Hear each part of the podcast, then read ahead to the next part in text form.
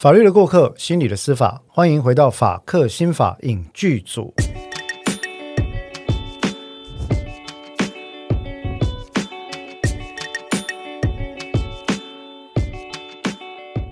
呃，各位听众朋友，大家好哈。那很高兴可以回来这个法客新法影剧组的节目啦。那这过程里面呢，当然有非常多人一直在敲碗啊，敲碗。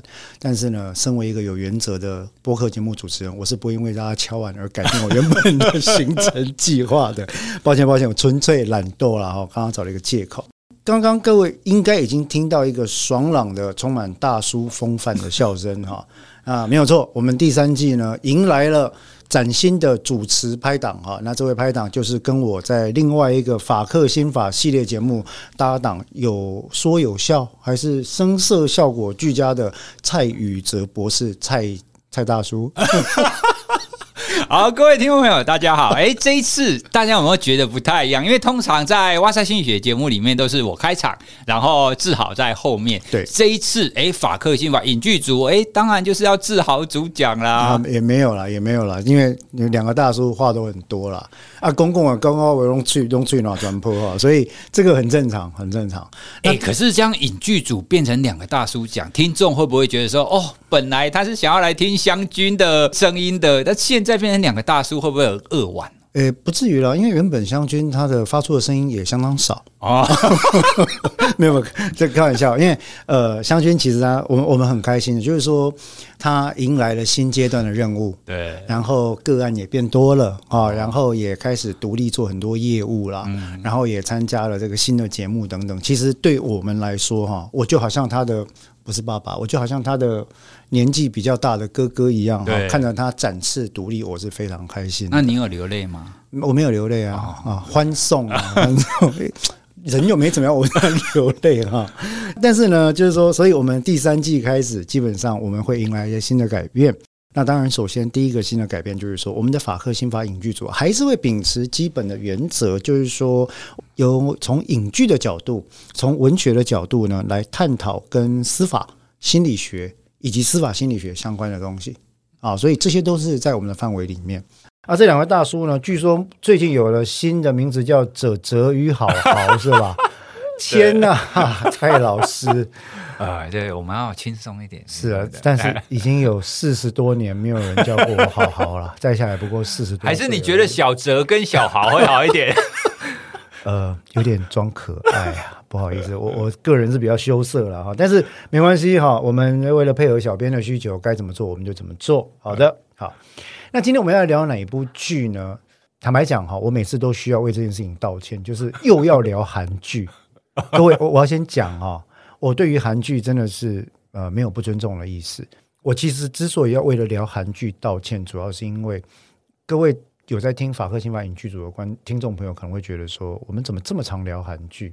可是这个就跟我刚刚跟宇哲在录音之前所聊到的这个观点哈是一致的。他们很敢拍啊，很敢拍啊，什么议题都敢拍啊。哦，那像这一次的这个我们要聊这个这部片是什么片呢？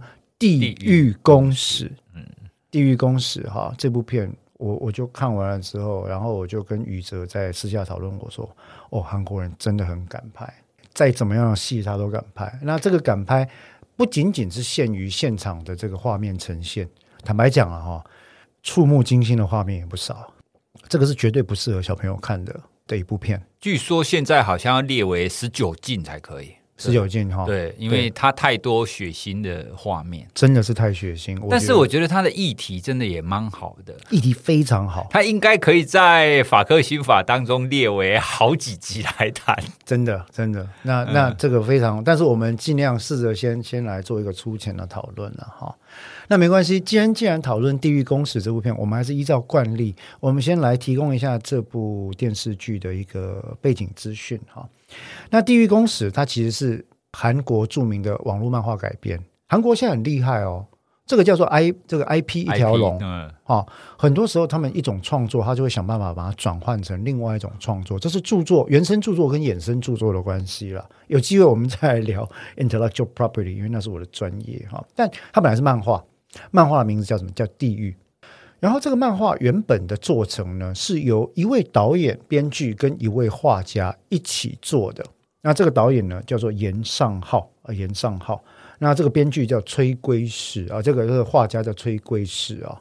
那这两个人，严尚浩，我这样讲，大家大概不知道他们是谁了。不过我不知道各位有没有看过一部非常催泪的电影，叫做《失速列车》。哦，有啊，这个也很红哎。有嘛？那有孔刘加一百分有没有？满分一百，有孔刘加一百，对不对？我太太是这样说的，我太太也这样说。我就不知道哦，到底是为什么要加一百，对不对？加九十九就好了嘛。好，满分一百，有孔刘加一百的《失速列车》第一集呢，真的是我那时候看，我跟我太太去电影院看，看到最后呢，我眼泪就流下来。然后我就一边跟我太太骂，我说：“韩国人真是什么可恶啊！你明明知道他设计要你哭，你还是不争气的哭了。”对。那我太太因为他是编剧嘛，他就说：“对啊，他那个剧本的转折，你看得出来，他就是要你在这个点流眼泪。对，结果你就流眼泪了。该说是我不争争气，还是他太精准？这位这个呃严尚浩就是《失速列车》的导演。其实你会发现哈，这次如果我在看这部《地狱公使》的朋友拿去跟《失速列车》比较，你会发现里面若干镜头的叙事手法有雷同或者是呼应的地方，这非常有趣哦。我很喜欢透过。导演的手法来判断这个人的心态，像最近 最近我要去看那个魏斯安德森的这个《法兰西周报》《法兰西派遣周报》哈，有听过？那他是至中狂，一架讨论来来的中间 symmetry，你知道不？摆中间两边要对称哈，非常有趣。那我一直想要试着做他的一个 personality profiling，这样子。但那个先题外话先不讲哈。《地狱公使》来自于这个网络漫画，那两个人接下来共同参与编剧这个哈。那以韩国作品来讲，这是一算是一部小而美的作品，嗯，六集而已，六集，但是那个剧情真的是触目惊心啊，触目惊心。参与这个演出的人呢，包括了刘亚仁、金贤珠、朴正敏等等，其实也都是韩国相当有头有脸的艺人。其中像刘亚仁，这样算破梗吗？我们的法克新法是一定会。对，一定会讲到剧情，哎，所以你先去看完再来听，好不好？不然就是你不怕被爆雷也可以。其实很多听众应该听我们讲完以后会更想去看。对对了，因为我们讲到一些细致的点。对，里面负责在前三集演出的刘亚仁，这是影集六集嘛，其实分我认为分前三后三，前三后三两个世界哈。那前三集负责演出的刘亚仁在里面的表现其实非常优秀。我一直个人认为说，刘亚仁的长相在众多韩星里面算是没有那么呃出色的，相对之下，嗯、对，啊、哦，没有。可是他的演技真的是整个爆发。他演一个心怀某种特殊理想的教主，那这个角色，嗯，什么样的特殊理想呢？他盼望着一个没有罪的社会到来。没有没有没有，他的罪到底是 sin 还是 crime，或者 both？哦，这是非常有趣的议题。但是他盼望着没有罪的社会到来，也用着各种的，诶，不能说灵异，应该说奇异现象，嗯，来帮助他壮大这一股力量，力量，好，宗教的力量。但最后你才知道，原来。原来每个人都是罪人，对，没有人不是罪人。哈，你才知道他为什么要变成教主，跟呃完全不在意物欲，然后要动用私刑的方式来清洗这些他所谓的引号所谓的罪，然后如何影响别人，他的想法是什么？一切还是要回到他自己身上。那里面当然还有另外一个关键角色，律师。你看这个剧，你对律师很有投入感吗？会吗？我怎么说呢？那个闵律师啊，呃、就是很可怜，对，大逆风啊，然后很惨啊，从头惨到尾，不不是单纯被打、被骂、被吐口水那种惨，就是你就觉得说啊。在坚持什么哈？在坚持什么这样？所以你有时候看会觉得说心有戚戚焉了。对啊。但无论如何，这部剧其实，在韩国哈，它当然就是在 Netflix 的的赞助底下来做的哈，就等于说，所以发行是透过 Netflix 来进行发行。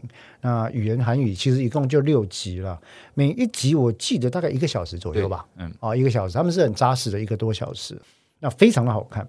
在知道这些基本资讯之后，我们大概就可以跟大家讲一下它的大概的情节。宇哲，你还记得他大概的情节吗？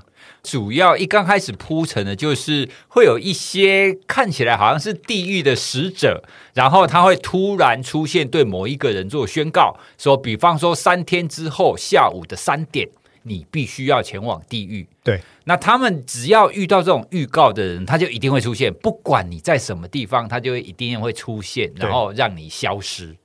应该这样讲，呃，刚刚宇哲讲了之外，宣告者哈比较像是一张脸的形象，嗯，对。那他们里面就把这个宣告者叫做天使，叫做天使哈，执行把这个被宣告的人在特定的时间点带往地狱的执行者呢，就是三个来自于地狱的使者。对啊，我们刚刚有讲到说韩剧很敢拍，是因为。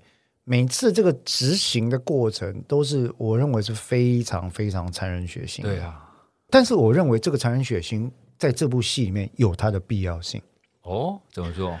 你有没有发现，大多数的执行状况，除了跟刘亚仁本身相关的那一趴以外，嗯，都是在众目睽睽的情况底下做的。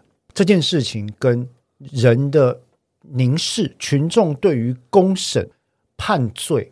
道德审判这件事情的凝视跟渴望是有关系的，也就是说，这个人有罪，我们就要大家都丢石头砸死他。对，为什么呢？因为透过砸死他，我认为我能够得到道德上的净化。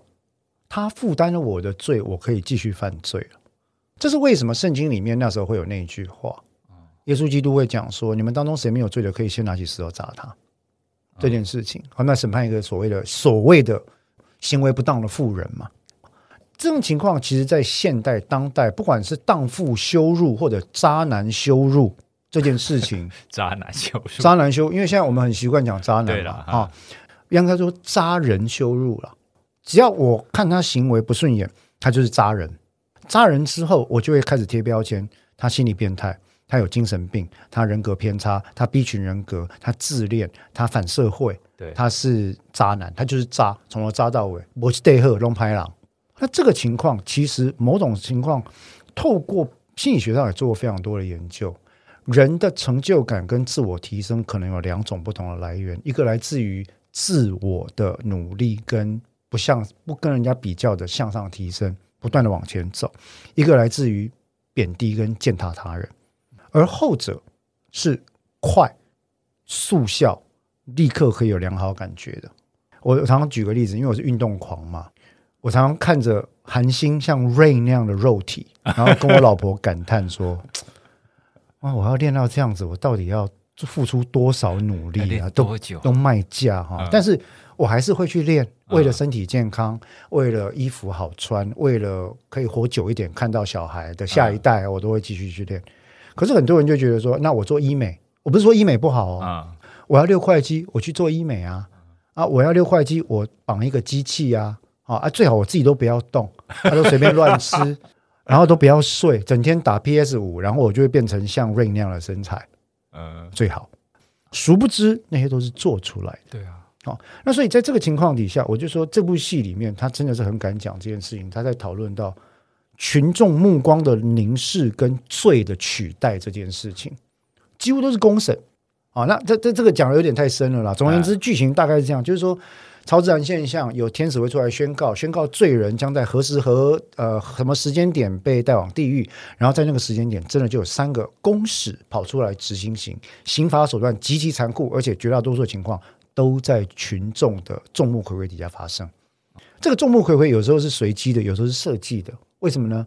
到最后判罪行刑这件事情已经变成了一种秀，对，要演示，对，要演示给大家看。演示是 display 的意思哈，嗯、不是要 cover 的意思哈。display 给大家看，甚至你要去买那个第一排的座位，对，还要是高级赞助商。朴静子的案例就是这样嘛。哇，前面这。二十个座位啊，这个应该是捐款满一亿韩元以上的人才能坐，假设之类的啊。哦、那所以后来就演变了一种异样的私刑。透过这样子的超自然现象呢，我们这个教主所带领的宗教就兴起了，开始在更认真的人民讨论说，有罪就会下地狱啊！不要犯罪，要清洗你的罪。然后一旦你被宣告，就要赶快来悔过。结果呢，开始也被这个宗教作为一种拿罪作为一种壮大势力跟舆论结合的工具。同时呢，这个教会私下似乎还跟一个暴力组织有所联系，叫做箭簇，也就是箭头的意思，对，对吧？那这个箭簇。这样有点要骂人。这个箭头组织，不，他名字真的叫箭簇嘛？那个 Arrowhead，这个箭头组织呢，他们就专门负责两件事。第一件事，在网络上带动风向。哦，有一个。围殴他被五颜六色的人，在这边讲啊，这个人该死啊，怎么样？难道我们要放任这种情况吗？而且他都会讲的很激进，很激进，然后都会呼吁大家去制裁他。对，哦，到现在还不认罪啊，都已经被掩饰了，还不认罪啊？怎么样？我们要制裁他的家人哦。哦，像这样的情况。另外一支呢，则是在这个箭头组织底下，会有一支武装武装的暴力分子，专门去攻击跟这个教会的价值。价值观相反，的。嗯、举例来讲，里面就有两个很水小的，一个是一个教授。哦，对，如果水小没有教授就是说，哦，我们还是要探究事实啊，哈，我们不要就是因为这样的审判是没有意义的，这样会爆变成这个情绪跟舆论的激化，嗯，哦，那这样对实质的这个进展是没有帮助的。我们要怎么样怎么样？我们不能够做这种公审，结果他就被打。对啊，好可怕，还录下来，还放上网。嗯哦，他是直播诶，他被打啊，对对，直播啊，直播放上网，哎、这个就是什么，在社会里面不可逆风啊。某种程度上，它影射了政治以外的独裁类型的可能性，可怕的一种状况。那第二个水小人就是律师嘛，律师也是被打、被骂、被追啊、被追杀，非常惨。就反正跟他们那个教义。他们要谈的方向不一样的，他们就会去追杀他。对，那当然，这里面对于宗教团体来讲，它本身是有利害关系在里面的嘛。它的主旨虽然是我要灭掉这个罪，但是在这个过程里面呢，他们的势力不断的膨胀，在政治、经济，包括司法，他们是可以调动警察的哦，啊、嗯哦，他们是可以叫检察官起诉的哦，哈。然后呢，他们的捐献跟经济来源的这个势力的壮大，当然也就不可同日而语。他前半段在讲这件事，到了后半段，你本来还以为说有没有正义之士出来对抗这种情况呢？没有，没有啊，没有最惨，只有更惨。呃、到了后半段呢，这个教会基本上掌控了整个韩国啊，那所以警察啊、政经势力啊，全部在他们控制底下。任何人就要开始，只要是有危险，就要出来做一个动作，叫做认罪。我看到其中有一幕，我真的是毛骨悚然啊！你记不记得有一个小女孩？对，在镜头前面说：“我爸爸怎么样偷公司的卡，偷刷卡？我爸爸的电脑里面有 A 片，然后不可以。”对，犯了罪，请各位原谅我爸爸。我爸爸是不好的人，他要被带走了，怎么样？变成了一个特别的情况是说，哈。人要开始不断的自我批判，来符合一个随机性的超自然事实。你不觉得这跟现在我们在追杀精神障碍者很像吗？精神障碍者的疾患发生，很多时候是多重成因、多重模式、多元模式。它可能有遗传，可能有环境，可能有压力，可能有自身的因素在内。可是现在变成很多人要开始出来自清。或者说不敢承认自己是精神障碍者，为什么呢？Guilty by association 嘛，你承认我有身心症状，那你不就在承认自己有成为潜在犯罪者的可能吗？你承认自己可能有某些特殊的喜好、嗜好、偏好，那你不就在主张自己有成为这个人格异常者的可能性吗？或者落人口实吗？到了那样，他们这个剧情所推演的一个社会里面，就变成了一种。我我那时候想哈，是中国文革式的一种 自我批斗，很像哎，非常可怕。对啊，你只要贴一个标签，你一定要出来承认，或者是甚至你的家人不管怎么样，无所不用其极，一定要挑出那种鸡蛋里的骨头来。你要出来，你要彻底的道歉，你要下跪，你额头要磕到地板，要磕烂，要磕出血来。你要不断的把自己做过的每一件事，你要否定自己作为一个人所有的价值，你要把你的人性尊严拿出来，在脚下不断的践踏、践踏、践踏到烂，一直到别人觉得可以了。我觉得你已经彻底否定自己作为人的资格，你有正心在，你有诚心在悔改。所以在 sin 或者 crime 的面前，apology 或者 confession 变成了一场 show business。我认为这是这个戏要讨论的非常重要的一个主旨啊，甚至演变到大家可以私刑的地步啊。当然，剧情的后半有一点转折了哈，就是说这个律师死里逃生嘛哈。我我其实认为不是每个律师都有这种运气。律师，一个律师要在一个伪善的社会里面生存，我觉得是不容易的。那是因为他是主角，哎，让让主角阿郎是让的那个主角哈，女律师这样哈，闵慧珍律师啊，金贤珠演的这个，呃，我一直很喜欢这个演员，他很棒。然后他后来死里逃生之后，就开始致力于他，因为他没办法抵抗社会嘛，所以他把他们组织的方向改变成什么呢？我没办法阻挡你被。公使行刑，但我可以至少保护你的家人。对，By doing what？给你一个隐秘的地方、私密的地方，不要被公审，也就是把你的罪跟群众的凝视隔离开来。所以他们后来就发展出了组织嘛。你是他会给你名片，什么什么洗衣店啊，什么什么借贷啊，哈啊放高利贷的啊，你就来找我，我就帮你怎么样隐藏行踪，然后。你被行刑之后，我把你剩下的这些躯体，然后残骸、残骸处理掉，然后就用失踪结案。为什么要这样做？要保护犯罪者的家人。这不跟我们当代的社会很像吗？当代不管是美国、美洲或者亚洲的社会，我们在追杀弱势者、精神障碍者跟犯罪者的家人，不是都是不遗余力的吗？哦，我们很常问嘛，你儿子犯罪，你有什么看法？这个，我我我之所以会讲这么多，是因为《地狱公使》这一部真的是讨论到太多太多，我觉得非常重要的议题了。所以那刚刚大概是一个剧情嘛，哈。那所以接下来我们大概就会讨论。我我认为第一件值得讨论的事情就是罪这个概念。里面有一个很有趣的段落，我不知道宇哲还记不记得？先来一个暴雷警告，以后以下有重大暴雷哈。里面有一段是整个他们教会的根基动摇，你还记得记得是为什么吗？你说后半段的部分吗？对，就是因为那个新生儿的部分。对，对啊，有一个小 baby 出生了，嗯，刚出生还什么没做，结果呢，天使就来宣告，什么时候的几点？下午三点，地狱公使会来把你带走。然后他们双方哈，教会方跟反教会方就对这件事情，一个是如临大敌，一个是如获至宝。然后你就看到一个事件本身。给两派作为了一种发挥题材的一种荒谬之处，就这孩子已经不是人了，他是个题材。反教会方要拿他来展示什么呢？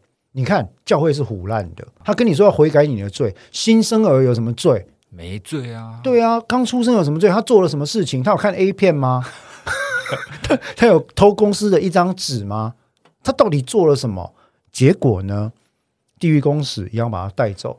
你所谓的天使也要掩饰，这表示什么？这一切的现象根本就是随机的、无意义的，就跟人会死去是一样的道理。所以证明了教会的整个原罪论这件事情是有问题的。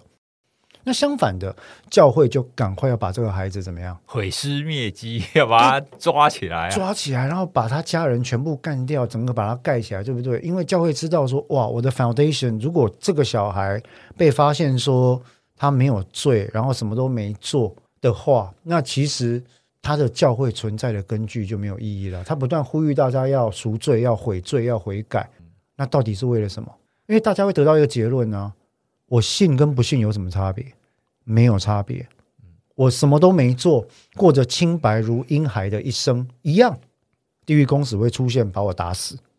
哦，我为什么不趁机行乐？会出现到这样的极端状况。所以这是第一个里面谈到到这个梗，我觉得非常有意思。一个纯洁如白纸的小婴孩本身，他的人存在的意义被双方抹灭，而这个抹灭包括了我们眼中所谓的教会权力方，以及对于教会要实施这种像是革命或抵抗的反动方，两方都抹灭了人的价值，把小孩作为工具来看，这跟现在社会现象不是也很像吗？哎呦，你不要这样这样直接套用，这样你会让我们觉得说哇，这个是这个我们的社会怎么跟戏剧一样那么黑暗呢？哎，这就是我要讲的这个戏剧啊！我为什么说韩国韩国电影、韩国影剧很敢演？这不是就紧扣着我们的社会事件嘛？宗教，我们对罪的观念，舆论的公审，言论的极化，我们急于透过审判他人的罪来净化自己。自以为的罪啊，这是一种替代的方案嘛？这些东西其实，在地狱公司都讨论的非常深刻，至少我自己感觉非常的详细了。第二个问题来了：道德上的罪跟法律上的罪是一样的吗？啊，举例来讲，近期常被拿出来公审的感情事件，很多时候你去看到这些事件。认真的把证据拿出来检讨，你会发现在法律上可以就责的部分还真不多哦。暴力行为当然是有伤害罪的问题，对他人这个哈使他人行无义务之事或妨碍他人行使权利，当然是有强制罪或妨碍自由罪的问题。对他人行言语侮辱，如果是家庭成员之间，当然是有家庭暴力防治法的问题。但是除此之外，有证据能够论罪的之外呢，其实你会看到哈。往往有一个现象，我把它命名为台湾社会或韩国社会的陈世美现象。陈世美现象，宇哲知道陈世美、包青天、包青天的。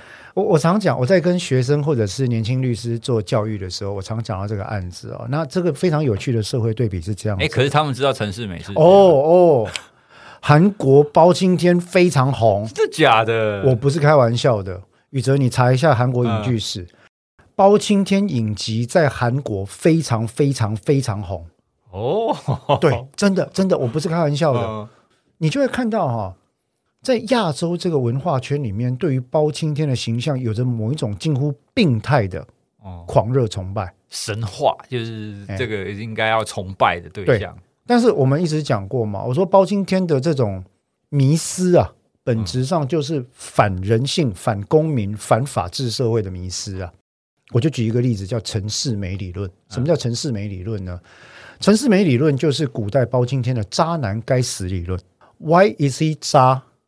他渣在哪里呢？陈世美我们都知道嘛，他有一个，他本来是书生，整天就只会读书，靠着太太，好像叫秦香莲吧，啊，在养他，然后努力读书，最后进京赶考的时候，考得很好。当然，走之前还跟他太太说啊，我一定会功成名就，之后一定会回来接娘子你，我们可以从此就享有好的生活，我不会辜负你，等等云云啊哈。但是后来陈世美进京赶考之后，大致上故事就是说，他考得也不错，考上了，然后呢，在进入这个皇帝的面前进行殿试，就是在皇帝皇帝的大殿进行考试的时候，皇帝看到了，哎，哎，生了没败啊。我一个祖囝是小妹，阿未嫁哈，阿无你要来做虎妹不？嗯，驸马啦哈，你要不要做驸马啦？好，陈世美心下一听，哎呀，可以跟郭董的女儿结婚，不是可以跟皇帝的女儿结婚？Why not 啊？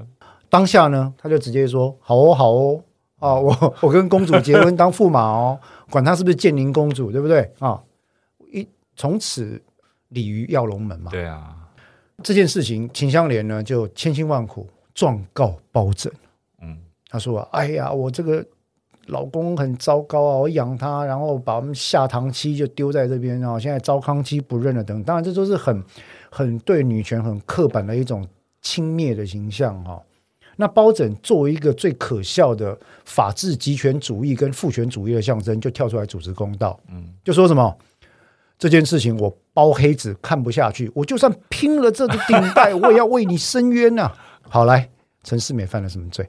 重婚罪。重婚罪。不过那个时候应该是可以娶多个的吧？正解。对啊，所以没有重婚罪啊。那了不起是他没有知会原配就再娶一个。理论上，如果我记得法制史没错的话，宋代哈，假设真的有，宋代是不允许一般人是不允许重婚，所以确实有重婚罪哦，啊，这确实有了哈。那宇哲的印象可能是遭到韦小宝的惊喜，但是我我记得北宋时期应该是有重婚这件事情的，但是非常非常轻的惩罚啊，这非常轻的惩罚。第二个，他犯了什么罪？没了吧？还有吗？没有啊，我我认为是没有了。抛弃罪吗？没有啊，他太太显然也没有生活不能自理之余啊啊！现在现在刑法的抛弃罪是这样子了哈啊，各有什么悔话想话吗？不啊呢？我想不出来了，哦，道德上确实有欠允当，对，应该说很不好，很不值得模仿，很渣，很渣哈、哦。但是法律上有没有渣男罪呢？没有。另外一件事情是这样，像这样的考量哈，我们在法律上是要放人性一条生路的哦。在法定的离婚，我举个例子给你听，在法定的离婚事由里面呢、啊。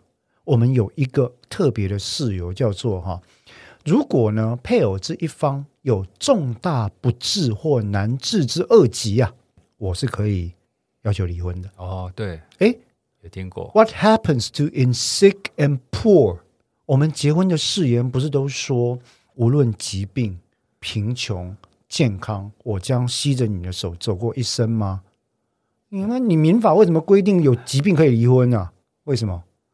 因为法律要容忍一部分的黑暗人性，他知道理想跟实际上的道德是有差别的。好，我们如果把现代民法的规定拿来看陈世美理论，你就会发现这个案子里面的包拯有多么的可笑。他把他砸了，他把他砸了啊！找什么理由把他砸了？你抛弃秦香莲，背信绝义。我今天就算拼了这顶顶戴，我也要把你的狗头摘下来！来人呐！啊，皇帝老子拿了令符来救，庞太师来救，不行，不行，我他妈就是要砸！这叫什么？这叫司法独裁集权主义。陈世美这个案子，其实在反映的就是我们在这里面提到的这种所谓，就是说，嗯，很多时候法律上的罪跟道德上的罪所反映的并不一样啊。当我们谈论到宗教上的罪的时候，其实它比较像是一个，我宁可把它看成一个促进人类向上的动力。这在我们心理学很多前辈其实都讨论过嘛。我们在讨论到原型，我们讨论到人格原型或角色原型，我们讨论到呃性。生命跟死亡对于自己的驱动力，从弗洛伊德、荣格以后，然后到弗洛姆讨论爱跟尊重，然后到马斯洛讨论成就跟自我成就，这整个东西的建构，你会发现有些是采取正向的立场来拉升人类，有些是采取负面的立场来推动人类，嗯、但是他们总是希望人类是进步的。那里面呢，都不会有人跟你讲说，渣男就把他砸了。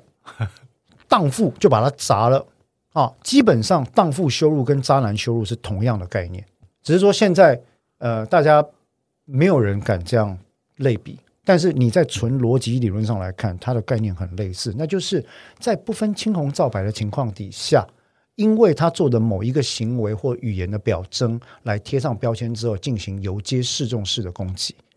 最有名的一本文学作品是什么呢？泰斯孤呃，是红字 A。红字 A 的 Scholar Letter。Scholar Letter 里面就故事很简单嘛，就是说有一个女生，然后她跟人家通奸，通奸被抓包，啊，她就他们村里的习惯就是她要在胸前绣上一个大大的红色的 A，不是 Captain America，不是 Captain America，我那时候你知道我我小时候，因为我是先读。我是先读那个 Scholar Letter 红字 A，再看到美漫的 Captain America，我就说：“哎，Captain America，我跟你通奸吗？为什么要秀一个 A 在那边？” 后来说：“不是啦，是 America。”啊，对不起，但是离题了哈。但是讲到这件事情的时候，你就发现说，那是一种 slut shaming，荡妇羞辱，针对单一的情状进行羞辱这件事情，不管是荡妇或渣男羞辱，它是一个社会言论极化跟思考弱智化的倾向的表征。对那所以在这个案例里面，他也在讨论这件事。不不仅有陈世美跟包青天哈，我们回到这个呃地狱公使罪与罚的讨论这件事。我刚刚举了那么多例子，就在讲一件事嘛。期待人类持续的往上是好的，但是如果像那个宗教的教主，透过群众的公审、自我的批斗。杀人行刑就是通往地狱过程的演示的话，基本上这三个做法跟当今的独裁国家是完全一致的。例如，在北韩看南韩的剧集，或者看 Netflix，哎，我们是笑着讲，南北韩人是哭着讲，你就因为看个剧可以拖去枪决，你知道吗？啊，枪决是要给大家看的。哦，或者什么东街口行刑，或东市场口行刑示众这件事情，虽然我们号称当代的法治已经不再走这个路线，但很不幸的是，我们并没有去跟我们的同胞讲不要这样做。嗯，这个范围，这件事件还是一直不断的在发生，我们还是不断的在做 shaming，我们在我们在羞辱他人，我们以羞辱他人为乐，我们以羞辱他人来成就自我的价值感。Actually, it's kind of sick. 如果人性真的是这个样子的话，那么人性的哪边是歪掉的呢？会变成是我们会需要有这样子的驱动力，我们非常喜欢或是非常乐于去做这样子的行为。我觉得这里宇哲提出来心理学上非常值得思辨的一个问题。我认为人个体跟群体的关系这件事要有非常严肃而认真的思考。我喜欢的一个哲学家，算是文学家吧，梭罗曾经写过《湖滨散记》啊。他其实，在讨论就是说我能不能脱离文明社会而居这件事情。那我觉得他引申的意义更多是在思考个体跟群体的关系。为什么他会厌恶群体呢？他厌恶群体是因为他觉得群体跟风、不看事实、不能讨论啊，不能讲实话，动不动就要来讲这个或讲那个啊，那不求上进。梭罗当年反对群体或者讨厌政府的所有理由，到今天好像也没有消灭哈。对啊，那所以在这种情况底下，我们刚刚宇哲提到说，哎，那那该怎么办哈？我觉得思考自己跟群体之间的关系，就变成说，我知道人都需要认同。某个程度上，我的猜测是，当你自己对自己的价值也不是很能花时间认同的时候，你会希望透过自己的发言，在他人的眼中受到认同。有没有可能，我们把眼光收回来，看看自己的价值，去了解到说，没有人是完美的，去了解到说，与其花时间捡起那第一颗石头丢出去，我不如前事不忘后事之师嘛，哈，人家出了车祸，我看看他什么地方开车出了问题，出了车祸，我检讨。日本有一句日本日文有个成语叫反面教材嘛，出了社会事件，我检讨。出了犯罪事件，我检讨我教孩子的方法有没有错？啊，出了感情线，我检讨我跟我家人相处方式有没有问题？或许把这些对外的关注哈内化，呃提炼过之后内化回到自己身上，是一个比较好，也比较符合正念的的模式。反求诸己啦。嗯，我是不想用《论语》的儒家思想这样讲了啊，但是因为反求之诸己，你一讲出来，大家就就冷掉了。格雷劳工《论语》哈，那有些时候我也我们也不能因事废言，《论语》里面有些话讲的是很有道理。反求诸己这件事情虽然是很 cliche，但是就是说，如果你在是个人成长的话，或许应该要考虑到我们如何用别人的没有那么美好的经验来尽量成就自己。的正向价值，而不是提升自己暂时的，又透过践踏他人所得的成就感。因为你践踏他人，自己是不会有所成长的。哎，可是就你这样子说，那地狱公使他们其实也想要让大家都认罪啊。那大家都知道说，哦，你就是因为犯了什么罪，你就是干了什么错事，所以你才会带去地狱。所以我们每一个人都要这样子反省自己啊！太棒了，宇哲带我带到下一个哲学问题。我们第一个问题在讨论罪跟罚的问题，对不对？嗯、我们在讨论道德上的罪、宗教上的罪跟刑法上的罪的不同。我们还没有讲很深了哈。第二个问题你就直接带进来了，认罪有什么不好？对啊，如果我们今天是用形式化跟空洞化的语词来逼迫人认罪的时候，它就会变成一场全民的文化革命运动，或者是自我批判的斗争。在中国共产党的统治底下，我想文化大革命这件事情历史上留名，应该是也没办法否认的了哈。地狱公使的内容，某程度让我思考了那时候发生在中国境内的文化大革命，以及。在中国历史上，事实上各国都有哈。在美国有所谓的那个麦卡锡主义事件，然后在中国古代历史上有非常多的文字狱，在台湾也有非常多的文字狱。二二八事件之前的白色恐怖的情况，都是跟地狱公使类似的。韩国的光州事件或者之前也是哈，他要求你做什么？抓到你之后来来，你先认错，自清自白，哎。坦白从宽啊！你先认错，哪里违背了人民跟社会国家的期待啊？先认错，跪下来，先一百大板，先认错，对吧？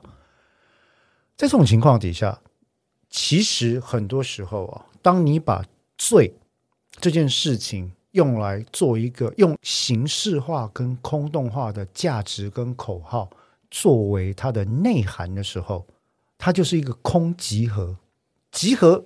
子集合里面是空的集合，最后还是一个聚集集合，还是空集合，它没有东西。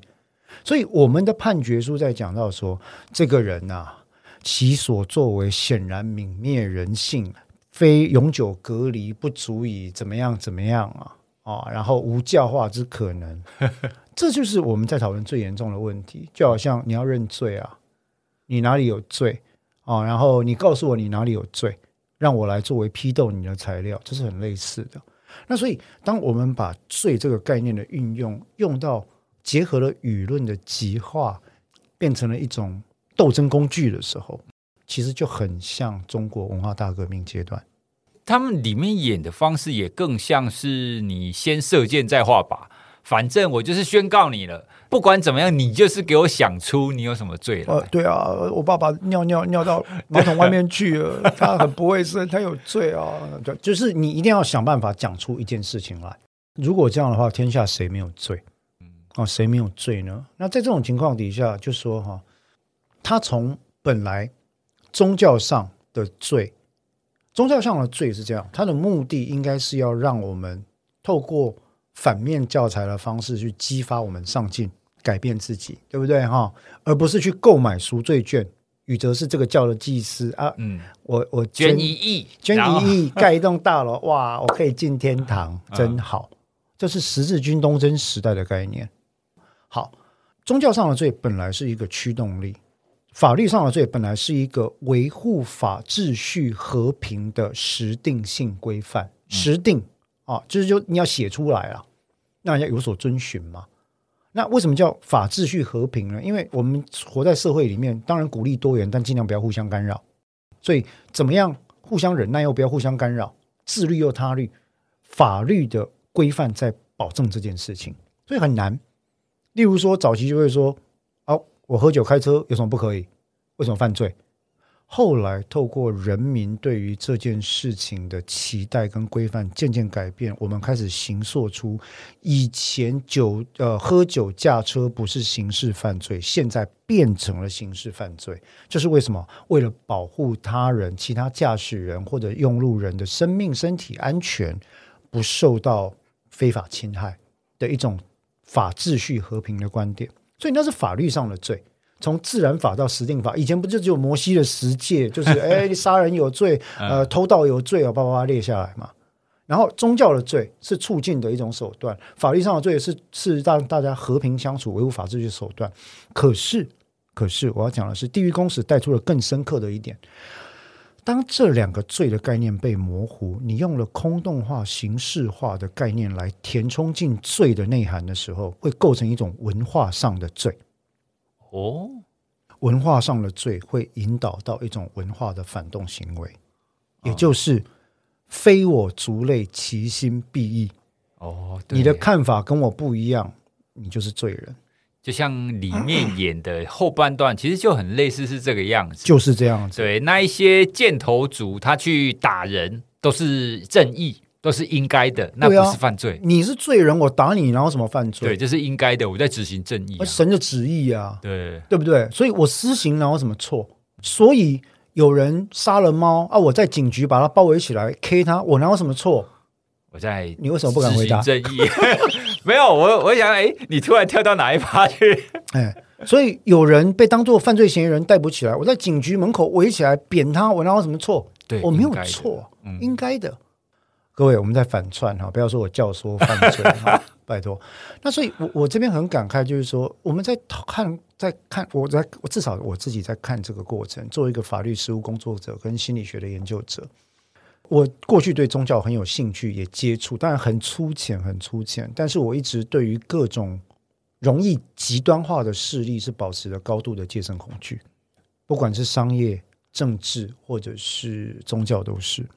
因为我知道自己是有缺点的，是很脆弱的，所以我很怕被人家牵着走之后，从此再也没办法回头。那在这样的情况底下，我就很容易去去思考说，嗯，那。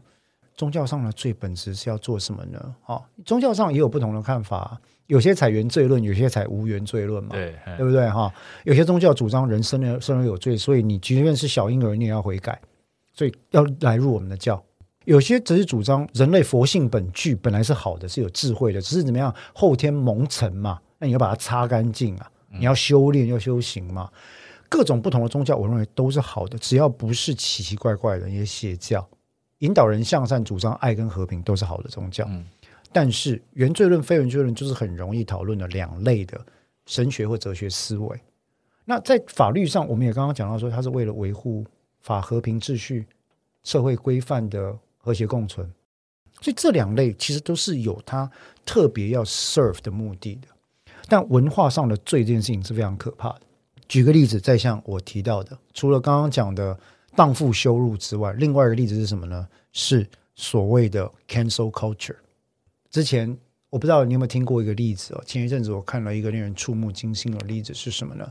美国 UC Berkeley 有一个教授在上性别主义的课程的，她是一个女教授。性别主义的课程里面的时候啊，提到了呃 Michel Foucault 傅柯这个人。傅柯在我们讨论哲学思维的时候是一个，甚至心理学的时候是一个不可避免的对象啊。他对于很多东西都有他独特的见解，但各位知道吗？傅柯曾经有被指控，未被证实，他曾经有被指控，他疑似对未成年人有不正当的偏好。哦，那所以在那个课堂里面呢，Berkeley 的学生就对老师开学在看 outline 嘛，哈啊，就说啊，这学期呢我们会上到 Foucault 的东西啊，各位要看什么什么书。一个学生在第一排直接举手说：“老师，为什么我要读恋童癖的书？”老师，你觉得恋童癖这件事情是可以被认可的吗？为什么要读恋童癖的书？那个，因为老师很谨慎。现在在美国的大学校园，其实大家都非常谨慎，因为很可怕哈。嗯。那个老师就很谨慎的说：“同学，我想你提出了一个非常好的问题，请容我回去思考。在那之前，大家先读别的东西。回去之后，下一堂来呢，这个老师很温和的跟这个同学开始讲道理。他说：身为一个女研究性别。”主义哈，然后文化潮流跟刻板印象的女性学者，我几经思考，我认为各位还是有必要研读她的书。第一个，在这个领域的讨论，不管正面或反面，她的论证是无可避免，各位必须要理解的。第二个，有关于他对于未成年人有没有不正当或非法的偏好这件事情，坦白说，从来未经证实，所以我们恐怕没办法这样下判断。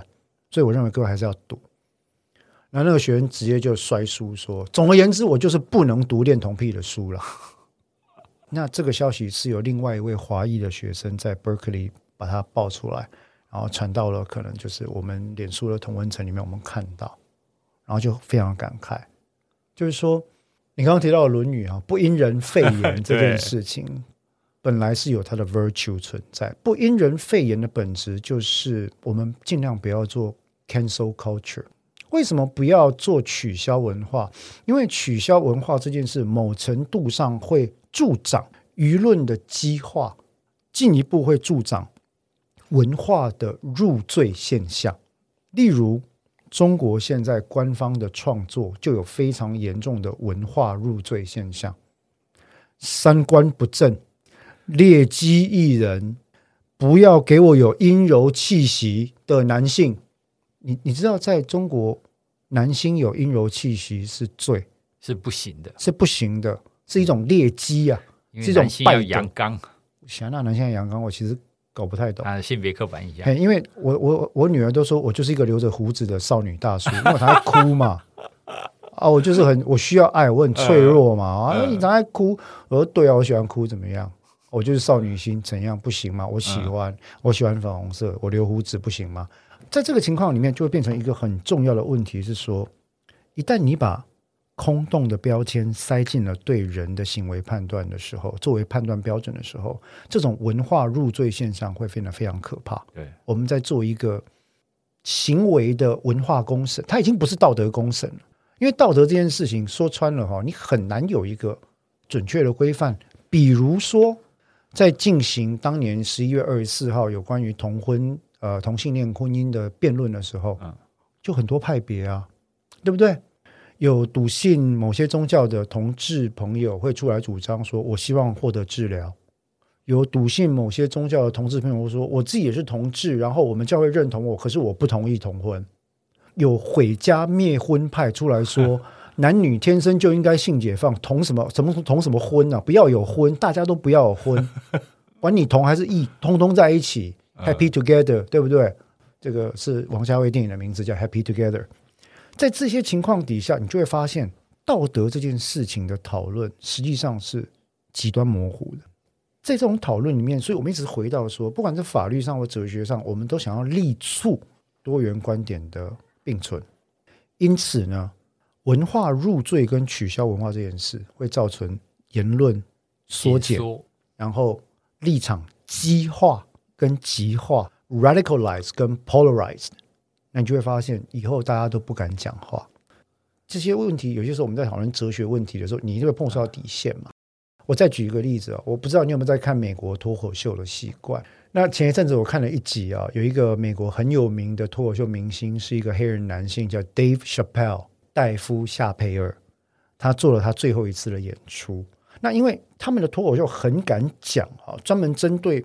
种族歧视、性别歧视、国族议题，然后各种现象在做讨论。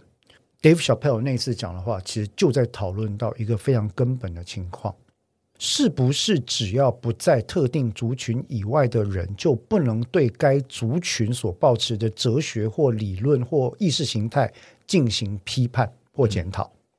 因为他曾经讲过一些玩笑话嘛，会释释出哪里呢？Dave Chappelle 曾经在他的脱口秀里面，对于所谓的跨性别讲过一些他认为的玩笑话，或许不好笑，可能有些人受了伤。那后来这个跨性别团体就去喊 Netflix 说下架。哦，对，这个新闻有看到，你给我下架，他触犯了我们的人权，他伤害我们的感情，你给我下架。Netflix 拒绝了，但是我很怀疑 Netflix 拒绝是因为我讲了这一大堆言论自由、哲学思辨了哈。Netflix。我猜纯粹是因为第一个 Dave Chappelle 太受欢迎，第二个他们花了太多钱在他身上，结果 Reed Hastings 拒绝嘛，他说对不起，我们不能够干涉这个创作的自由等等哈，所以他拒绝下架，结果整个甚嚣尘上，对不对哈？然后 Dave Chappelle 有一个跨性别的好朋友出来讲了说，说他他说我我自己觉得哈，呃，Chappelle 不是那个意思，他大概是怎样怎样在讨论什么议题，在 Twitter 上。开始换他，炎上被攻击，攻击到最后他自杀。我靠！没有人能证明他的自杀跟被攻击有关啊，但他确实死了。那他也是一个长期似乎有忧郁症状相关的一个患者。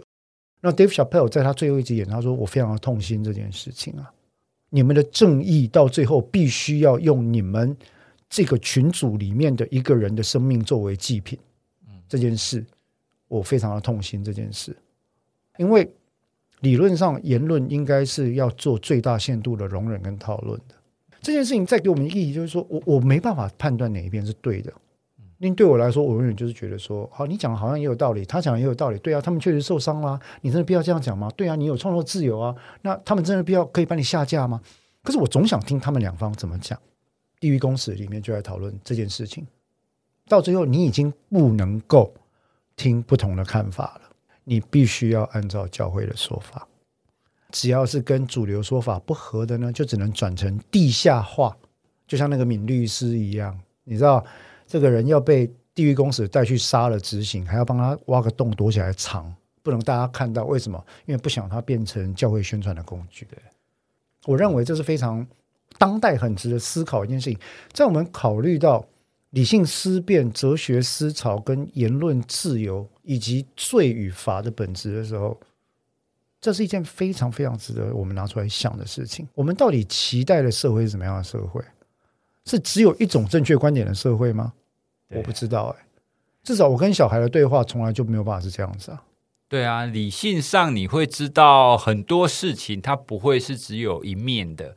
那甚至很多事情，它可以有多方的观点。我我只是要跟听众朋友分享，就是说，其实《地狱公使》这部戏，当然可能言者无心，听者有意。他做的时候可能也没想到说，哇，不行，没公啊贼啊，一起嘞，对啊。但是我就不得不称赞说，他的娱乐效果有到。然后，他也确实让你进行了某些程度的思辨。这部戏其实有蛮多值得深思的地方，非常难啊，非常难，人生很难啊。对，据说他还有第二季，听说。对，因为第一季的最后，对啊，有伏笔，有伏笔啊啊，就是说，哎，逝者是不是真的已矣？哎，去的人是不是一定就不会回来？就不知道。啊，有一个回来，其他人会不会回来也不知道。对，我们来期待第二季，而且我们第二季可能又会有另外一集来谈第二季的的内容。对对对，因为我觉得它的主题非常有趣。那今天这一集，我想说，有些地方如果大家觉得稍微严肃了点哈，也多多包容了哈。嗯、那反正我天生就胡说八道，好，我讲的话不要当真。好，那如果得罪了主流理论的朋友，也请你们多多包容。不会啦，不会啦，对，因为哎，我就是乱讲话的人。也不能这样讲啊！你这样听起来好像是听众朋友都在听我们乱讲话，应该是说我们就透过抒发自己的观点，那大家彼此交流嘛，讨论讨论了，交流交流，主要是讨论哈，交流。好，那这样的话，我们今天的法客新法影剧组呢，我想就到这边。今天这一集蛮长哦，快一个小时哈。那是希望说促进大家的思考啦。我们不提供正确或错误的答案，事实上，我认为也没有所谓正确或错误的答案。道德重不重要？很重要，但它是一个值得追求的理想跟目标。它不是一个准绳，更不是鞭打别人的鞭子啊。那法律重不重要？很重要，它是我们维护和谐生活的一个既定的架构跟规范，它是必须遵守的内容。那所以，我希望听众朋友们也可以思考道德跟法律之间的关系。《地狱公使》这部片，我觉得提供了蛮多观点，也欢迎各位可以稍微看一下。日后有机会的话，或许第二季我们有时间也可以再来讨论相关的议题。那今天到这边也谢谢宇哲，宇哲有没有什么话要跟我们分享？没有啊，我觉得听听你在那边讲，我就觉得很有趣。说，嗯，这些观点有有一些是之前会想过了，但是有一些就可能也没有想那么多。其实我跟你讲啊，大叔牢骚比较多了，就这样而已。但是有时候听牢骚，嗯，感觉也是蛮有趣的，因为每每一个人牢骚的方向不太一样，嗯。我觉得主要是有交换意见的空间了。好，好，那谢谢各位，我们今天法克新法影剧组就到这里。